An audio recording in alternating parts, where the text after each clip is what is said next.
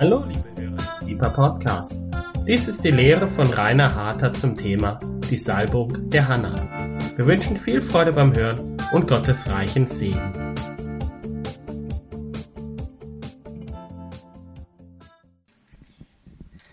Auch von mir herzlich willkommen. Vor den Sommerferien werden wir keine Lehrserien haben, sondern ein paar in sich abgeschlossene Themen, so auch heute Abend. Und zu heute Abend möchte ich sagen, ich liebe radikale Menschen. Und mit radikal meine ich nicht dogmatische Menschen oder gewalttätige Menschen, sondern Menschen, die in ihrer Liebe zu Gott radikal sind. Menschen, die ein Ziel haben, das bis in unsere Zeit heute hineinwirkt, Menschen, die ich in der Bibel finden kann, die es in dieser Aufzeichnung geschafft haben, wegen ihrer radikalen Liebe. Und heute Abend möchte ich über eine dieser Personen sprechen, nachdem ähm, ich vor kurzem diese Serie gemacht habe über Johannes den Täufer, einer meiner anderen Helden. Heute Abend möchte ich über eine ganz besondere Frau sprechen, über die Prophetin Hannah. Und ich will das tun mit zwei ähm, Schwerpunkten in meinem Hinterkopf, nämlich einmal, ich möchte heute Abend mich herausfordern, wenn ich zu euch spreche. Und zweitens, ich möchte euch herausfordern, in eurem Leben zu überlegen, wenn Entscheidungen zu treffen sind, auf der Grundlage von was, von welchen Indikatoren, von welchen Überlegungen treffe ich meine Entscheidungen. Wir begegnen heute Abend einer Frau, die eine radikale Entscheidung getroffen hat. Und zwar Tag für Tag. Manchmal, ich spreche ja primär zu unseren Gebetshausmitarbeitern und Freunden, manchmal sieht der Gebetsraum vielleicht so aus. Wie hier auf dem Bild leere Bänke, bei uns vielleicht leere Stühle und die Technik da oben versinnbildlicht mit einer schönen Orgel die schweigt oder es läuft vielleicht nur eine CD, weil du kein Musiker bist. Und was tust du dann? Wie geht's dir dann, wenn der Gebetsraum so aussieht und du der Einzige bist, der da ist? Ich habe ein wunderschönes Bild gefunden von Hannah. Es wird kein Foto sein, ja, nehme ich mal an. Aber dieses Bild hat mir so gut gefallen, wegen ihres Gesichtsausdrucks. Schaut mal diese Frau an. Diese Aufnahme oder dieses Gemälde soll zu dem Zeitpunkt oder den Zeitpunkt darstellen, als Hannah nach vielen, vielen, vielen Jahren des Gebets das Ziel ihrer Gebete gesehen hat. Jesus, das Baby Jesus auf dem Armen dieses alten Mannes, von dem wir vielleicht heute Abend auch noch hören werden, aber auf jeden Fall Hannah sieht das Ziel all ihrer Gebete.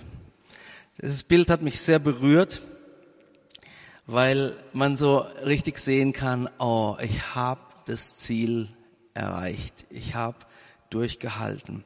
Und wir werden nachher sehen, was die Hannah so alles durchhalten musste. Die Salbung der Hanna heißt meine, mein Vortrag heute Abend Geschichte einer Vorläuferin. Warum Vorläuferin? Weil die Hanna ein Vorbild ist für alle Gebetshausmissionare auf der ganzen Welt. Sie hat als eine der ersten freiwillig, nicht aus einem ähm, levitischen Stamm kommend, die Entscheidung getroffen, als Frau, also nochmal als in der damaligen Zeit unterprivilegierte Person, Gott zu dienen mit Gebet ohne Unterlass. Hannah ist eine Vorläuferin für uns heute und wisst ihr was? Deutschland braucht solche Menschen.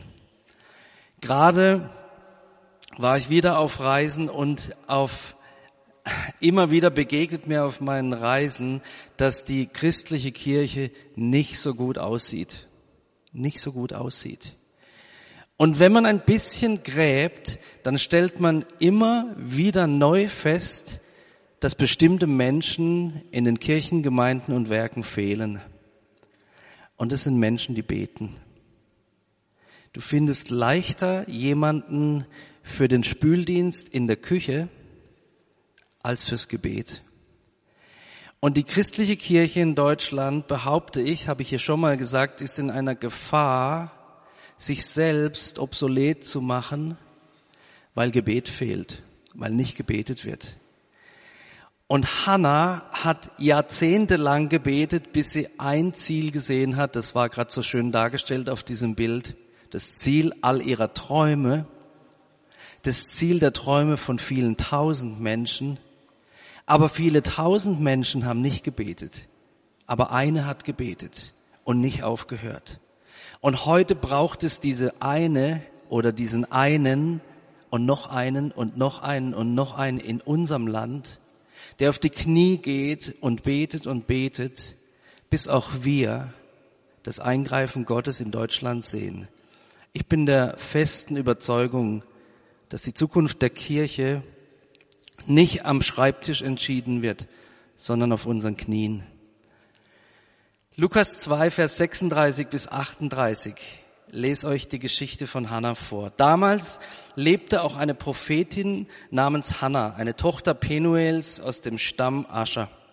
Sie war schon hochbetagt. Als junges Mädchen hatte sie geheiratet und sieben Jahre mit ihrem Mann gelebt. Nun war sie eine Witwe von 84 Jahren. Sie hielt sich ständig im Tempel auf und diente Gott Tag und Nacht mit Fasten und Beten.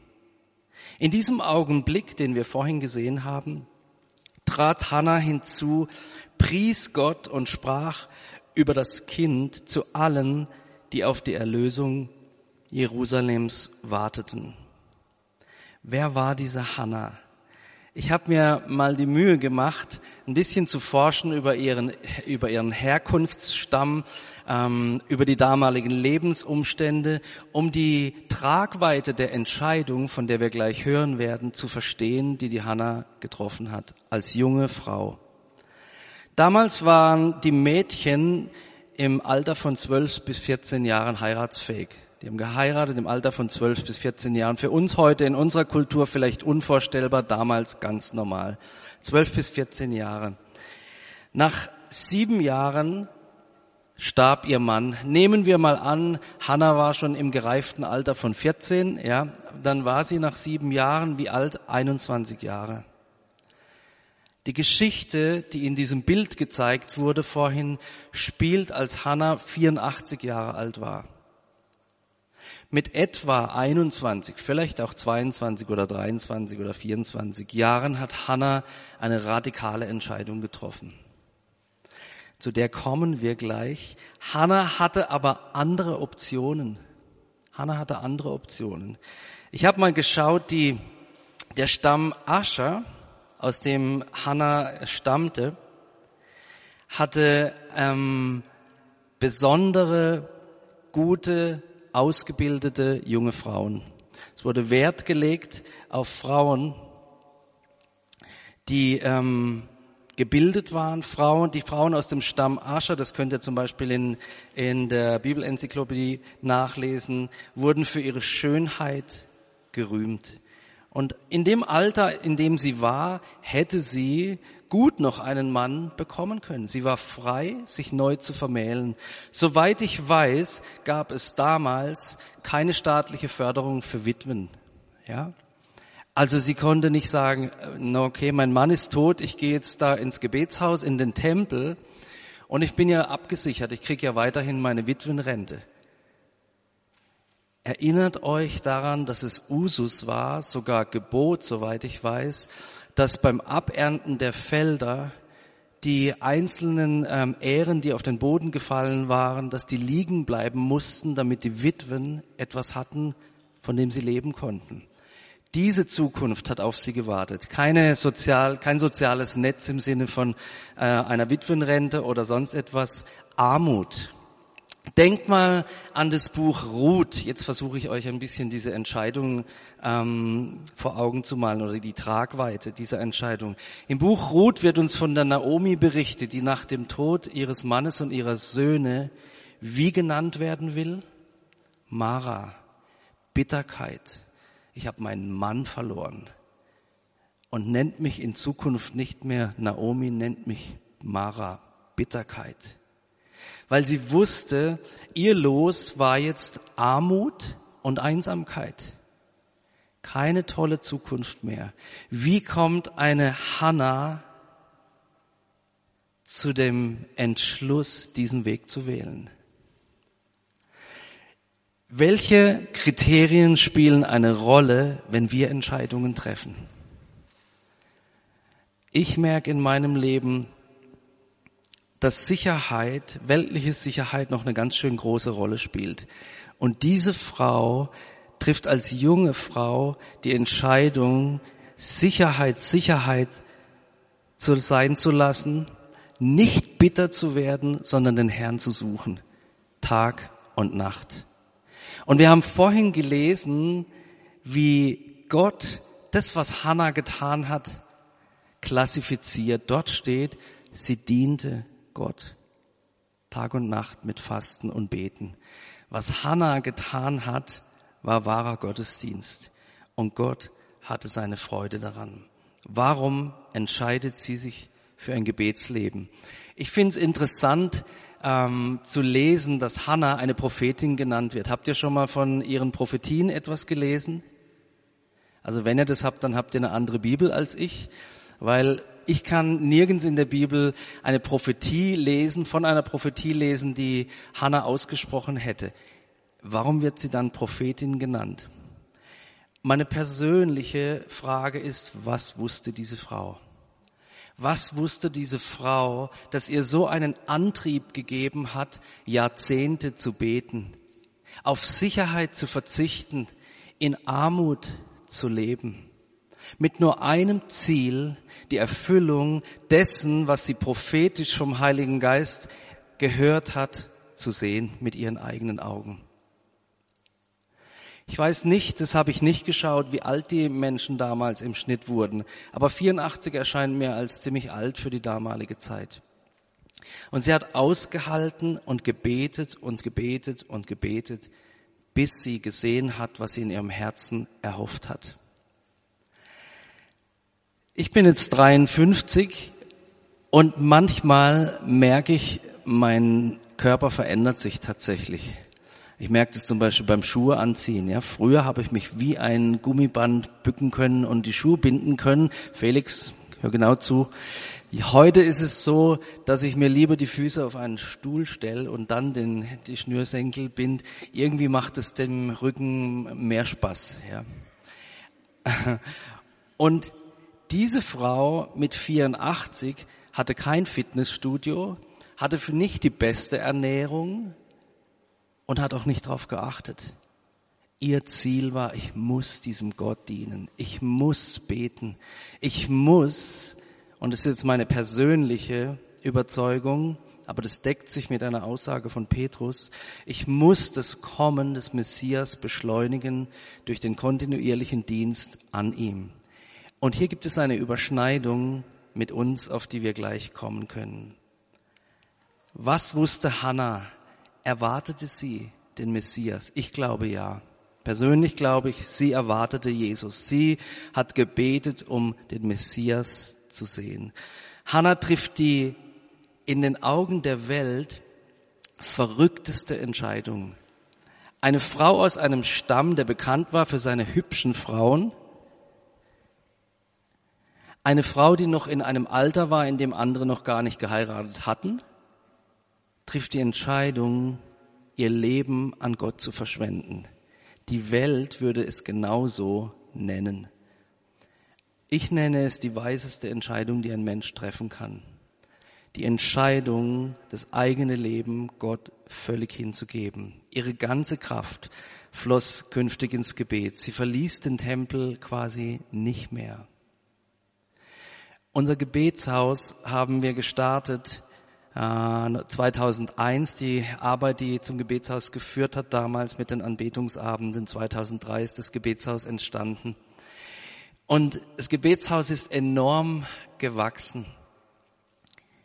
Aber die letzten Tage ist mir aufgefallen, dass wir als Gebetshaus Mitarbeiter das sind ungefähr 120, 130 in Summe im Moment. Viele Ehrenamtliche, aber ähm, auch ganz schöne Menge schon an Stammmitarbeitern, die mehr als zehn Stunden in der Woche mitarbeiten oder sogar vollzeitlich mitarbeiten, dass wir vor lauter Bäumen den Wald nicht mehr sehen.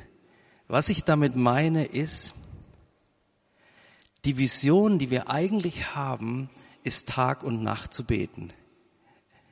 Und das Gebetshaus ist immer größer geworden, aber diese Vision haben wir noch nicht erfüllt, ist noch nicht umgesetzt.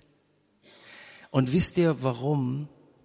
Nicht, weil unsere Mitarbeiter zu wenig tun würden, überhaupt nicht, die arbeiten mehr als viele andere Menschen, sondern weil es zu wenig Hannas gibt in Deutschland weil es zu wenig Hannas gibt in unserer Stadt, die diese spezielle Berufung haben, weil in ihrem Herzen etwas brennt, das sie antreibt ihr Leben lang. Sie diente Gott bei Tag und Nacht und verließ den Tempel nicht mehr. Wir haben heute im Gebetsraum gesungen an einer Stelle, mm, Oh, if we could only see the man with eyes like a flame of fire. He is the sign and he is the wonder.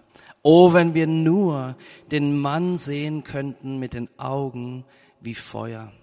Er ist das Zeichen Gottes und er ist das größte Wunder. Die meisten Christen, die ich kenne, strecken sich aus nach Zeichen und Wundern. Die wenigsten Christen, die ich kenne, strecken sich aus nach dem Mann mit den Augen wie Feuer nach der direkten Begegnung mit diesem König, den Hannah gesehen hat. Hannah hat am Ende ihres Lebens in genau diese Augen geschaut. Und glaubt ihr, als sie in diese Augen geschaut hat, sie hat gedacht, ich habe 60 Jahre meiner Zeit verschwendet. Ich glaube, sie hat, wenn sie etwas in der Richtung gedacht hat, eher gedacht, es war jedes Gebet wert jeden Gichtschmerz, jeden durchge, jedes durchgeriebene Knie oder was auch immer, jede Minute war es wert. Liebe Freunde, lasst uns beten, dass der Herr Hannas erweckt in unserem Land, die, die die Geschichte unseres Landes ändern. Lasst uns beten, dass der Herr Hannas nach Freiburg schickt, so dass wir anfangen können, mit dem, worauf wir seit 16 Jahren zulaufen und was wir bis heute noch nicht erreicht haben. Hannah traf die weiseste Entscheidung, die ein Mensch treffen kann. Damals war die Zeit genauso geprägt von einer Besatzung. Heute sind wir ja alle ganz frei und merken gar nicht, wie besetzt wir sind, innerlich und auch äußerlich, von den Gedanken und ähm, Hinwendungen an die Dinge dieser Welt. Und damals war genauso die Welt in einem religiösen oder das, das, äh, das äh, Israel, das Volk Israel, in einem Zustand religiösen Verfalls. Und es brauchte eine Hanna, die nicht aufgehört hat, zu beten, dass sich die Dinge ändern. Hanna betet über 60 Jahre, ohne die Erfüllung dessen, was sie gesehen hat, zu sehen. Wir sagen, ich sage, ich habe ein Jahr jetzt gebetet. Gerade, gerade jetzt habe ich vor drei Tagen habe ich aufgehört zu beten, gebe ich zu, für zwei Männer, für die ich jetzt ein paar Jahre jeden Tag gebetet habe. Jeden Tag. Um ihre Errettung. Und jetzt Anfang, den wievielten Juli haben wir denn? Ich weiß gar nicht. Jedenfalls ähm, am 30. Juni habe ich gesagt zu Gott, jetzt habe ich jahrelang jeden Tag für die gebetet. Jetzt mache ich den Platz frei, um für andere zu beten. Ich habe vielleicht drei Jahre, zwei Jahre, ich weiß es nicht, habe nicht äh, die Stoppuhr gedrückt, für diese Männer gebetet. Hannah hat 60 Jahre oder mehr gebetet und hat es nicht gesehen. Und dann hat sie es doch gesehen in ihrer Treue hat sie sich nicht abbringen lassen. Nach 60 Jahren sieht sie die Erfüllung. Und jetzt begegnen wir diesem Mann auf dem Bild, Lukas 2, Vers 27 bis 35 heißt es. Und siehe, es war in Jerusalem ein Mensch mit Namen Simeon. Und dieser Mensch war gerecht und gottesfürchtig. und wartete auf den Trost Israels. Und der Heilige Geist war auf ihm. Und ihm war von dem Heiligen Geist eine göttliche Zusage zuteil geworden, dass er den Tod nicht sehen solle, ehe er den Herrn, äh, den Christus des Herrn gesehen habe. Und er kam durch den Geist in den Tempel. Und als die Eltern das Kind Jesus hereinbrachten, um ihm nach der Gewohnheit des Gesetzes zu tun, also um ihn beschneiden zu lassen, dann nahm auch er es in seine Arme und lobte Gott und sprach, nun Herr, entlässt du deinen Knecht nach deinem Wort in Frieden, auch abgefahren. Wisst ihr, zu Deutsch heißt es, jetzt kann ich endlich sterben. Endlich, jetzt kann ich endlich sterben.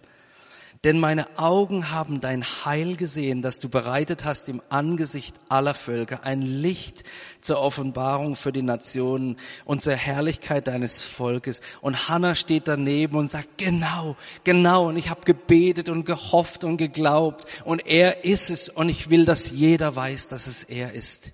Freunde, wie groß wird unsere Freude sein, wenn wir sehen werden, wenn Jesus wiederkommt. Hannah hat vielleicht jahrzehntelang gebetet für das erste Kommen von Jesus. Ich habe mich entschieden, mein Leben lang nichts anderes mehr zu tun, als zu beten im Blick auf das zweite Kommen von Jesus. Das Gebetshaus Freiburg muss nicht groß werden, muss nicht bekannt werden, aber eines muss es beten. Beten bei Tag und Nacht, damit der Herr wiederkommen kann und seine Schönheit unter uns wohnt. Und dann, nachdem ähm, Simeon das Kind hochgehoben hat, kommt die Geschichte von Hannah. Was lernen wir von Hannah? Punkt eins: Beten und Fasten ist nicht ein notwendiges Übel oder eine Verpflichtung, damit man ein guter Christ ist, sondern in erster Linie Dienst an Gott. In erster Linie. Unser Gebet im Gebetshaus ist in erster Linie zweckfrei im Sinne des Menschen. Wir beten nicht in erster Linie, um uns gut zu fühlen, um ähm, Leistungen zu vollbringen, um Gott zu gefallen, um bestimmte Dinge zu erreichen, sondern in erster Linie, um Gott zu dienen. Immer wenn seine Augen auf diese Stadt fallen, soll er Menschen sehen, die auf ihren Knien sind oder an ihrer Gitarre sitzen und sagen, du bist es wert, du bist es wert, du bist der Größte, wir brauchen dich bei Tag und Nacht. Unser Fasten ist nicht eine Selbstvergewaltigung, sondern unser Fasten ist Ausdruck unseres Hungers. Gott, wir hungern mehr nach dir als nach den Dingen der Welt. Wir wollen dich haben, hier auf dieser Welt, hier unter uns. Lukas 2, Vers 37. Sie wich nicht vom Tempel und diente Gott Nacht und Tag mit Fasten und mit Flehen. Hannah ließ sich nicht abbringen von unserem Ziel. Ich möchte euch ermutigen, ihr Beter, da draußen im Internet, die ihr zuhört, aber auch heute Abend hier in der Seminarkirche. Lasst uns nicht abgebracht werden. Lasst uns nicht weggezogen werden. Lasst es nicht zu, dass wir äh, uns abbringen lassen von unserem Ziel, dem Herrn einen Ort zu schenken, wo er 24 Stunden am Tag, sieben Tage die Woche angebetet wird. Wir werden am 1. Januar 2018 in unsere neuen Räumlichkeiten einziehen und ich bin neidisch auf Katharina. Katharina hat als eine unserer Vollzeitlerinnen, sie hat sich entschieden, alle unsere Angestellten, muss man dazu sagen, die arbeiten auch ähm, verpflichtend an Feiertagen, ja, oder an so Terminen wie 31.12., wo alle anderen Party machen. Katharina hat sich eingetragen, in der Nacht vom 31.12. auf den 1. Januar zu beten. Und wisst ihr, warum ich neidisch bin? Sie wird unser neues Gebetszentrum einweihen. Sie wird dort sein, ja, und wird dem Herrn diesen Ort geben und sagen, ich bin hier und ich diene dir mit Gebet. Keine Ahnung, ob sie fastet oder Gummibärchen dabei hat, aber sie wird auf jeden Fall beten. Hannah ließ sich nicht abbringen. Sie wählte Gott Katharina lässt sich nicht abbringen, in der Silvesternacht vor Gott zu sein. Sie wählt Gott. Nächster Punkt, den ich mit euch ansprechen möchte. Lernen von Hannah. Wie ich vorhin schon erwähnt habe, ich glaube, sie betete für das erste Kommen des Messias. Wir beten tatsächlich für das zweite Kommen. Wir glauben tatsächlich, dass Jesus wiederkommt. Vorhin hatten wir von Simeon gehört, dem der Heilige Geist zugesagt hatte, du wirst nicht sterben, bevor du die Hoffnung Israels gesehen hast. Ja? Die meisten von euch kennen Billy Graham. Ja? Kennt, kennt ihr Billy Graham? Billy Graham, der, der größte Evangelist der Neuzeit, ist jetzt 99 Jahre alt. 99, lebt immer noch.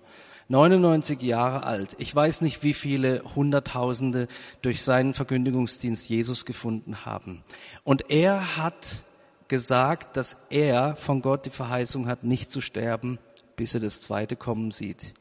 Möge er recht haben, das kann niemand sagen, ja, möge er recht haben. Aber ich finde auch diese, diese Aussage spannend, ob es so kommen wird oder nicht. Ich finde es spannend, weil es so passt zu der Zeit, in der wir leben. Wir ringen darum, dass Jesus wiederkommt. Ich erinnere mich an eine Zeit in meinem Büro, direkt Wand an Wand zum Gebetsraum. Übrigens, ich habe gesagt, äh, in Bezug auf die neuen Räume, ich brauche kein großes Büro. Brauche kein großes Büro. Ich möchte nur eins, kein Büro mehr neben Gebetsraum.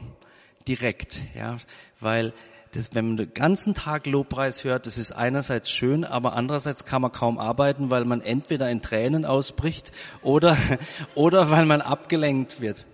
Und jetzt haben wir die Aufteilung gemacht, ratet, wo mein Büro ist, neben Gebetsraum.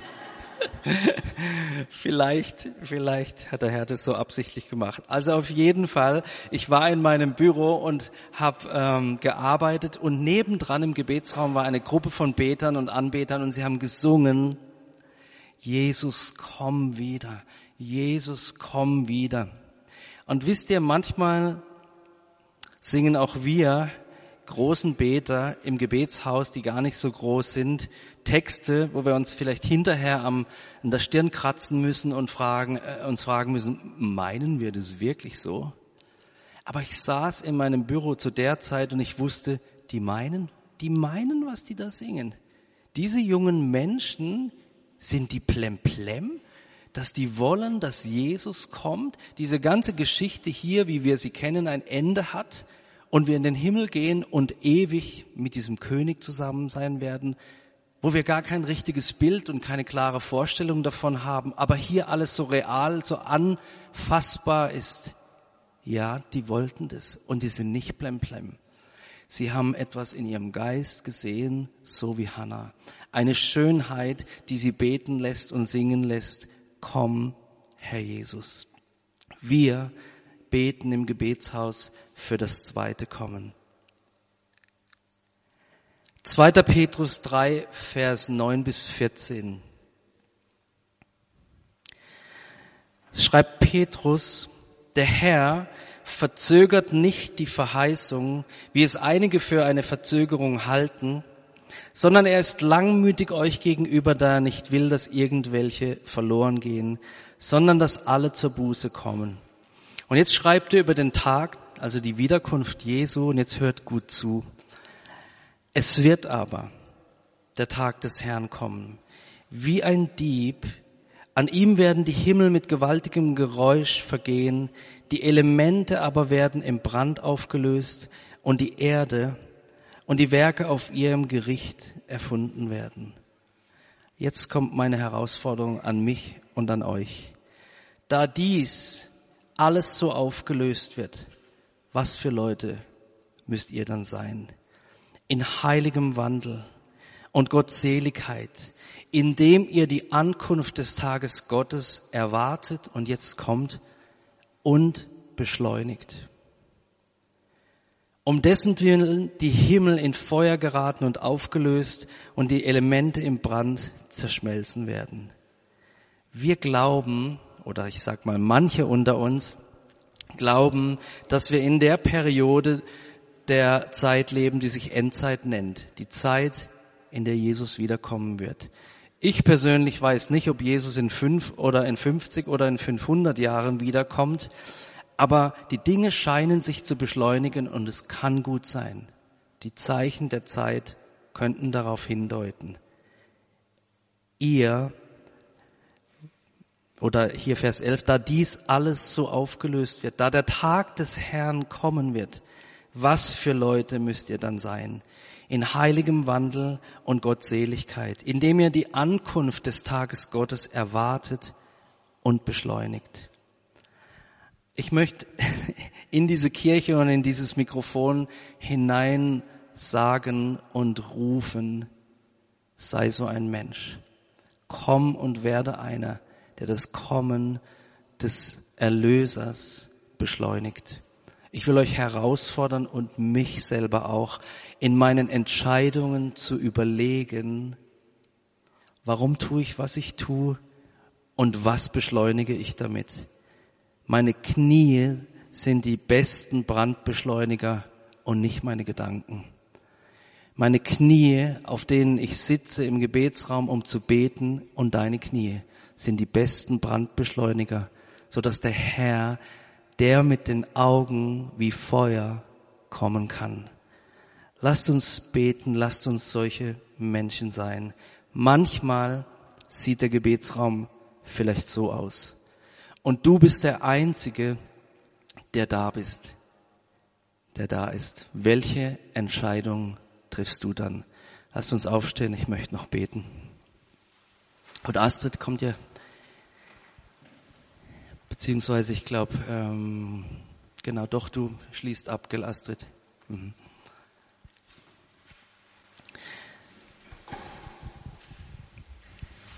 Herr, ich bete am Ende dieser dieses kurzen Impulses dafür, dass du unsere Herzen durchdringst mit dem Pfeil deiner Liebe.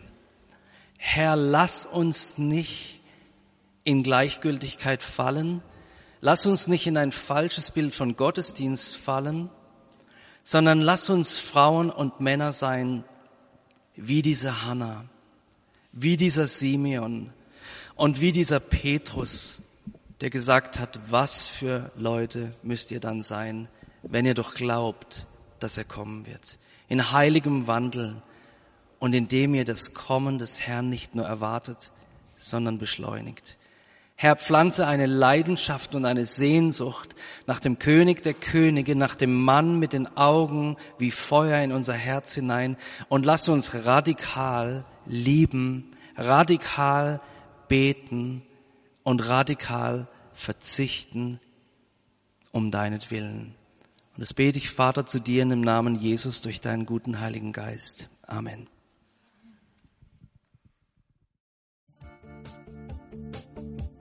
Liebe Hörer, wenn Sie noch weitere Abende aus unserer Deeper-Serie mit und nacherleben möchten, so besuchen Sie uns einfach auf unserer Webseite www.gebetshaus-freiburg.de. Dort erfahren Sie auch, wo Sie uns finden können und wie Sie unsere Arbeit unterstützen können. Wir hoffen, Sie hatten viel Freude beim Hören und wünschen Ihnen Gottes reichen Segen.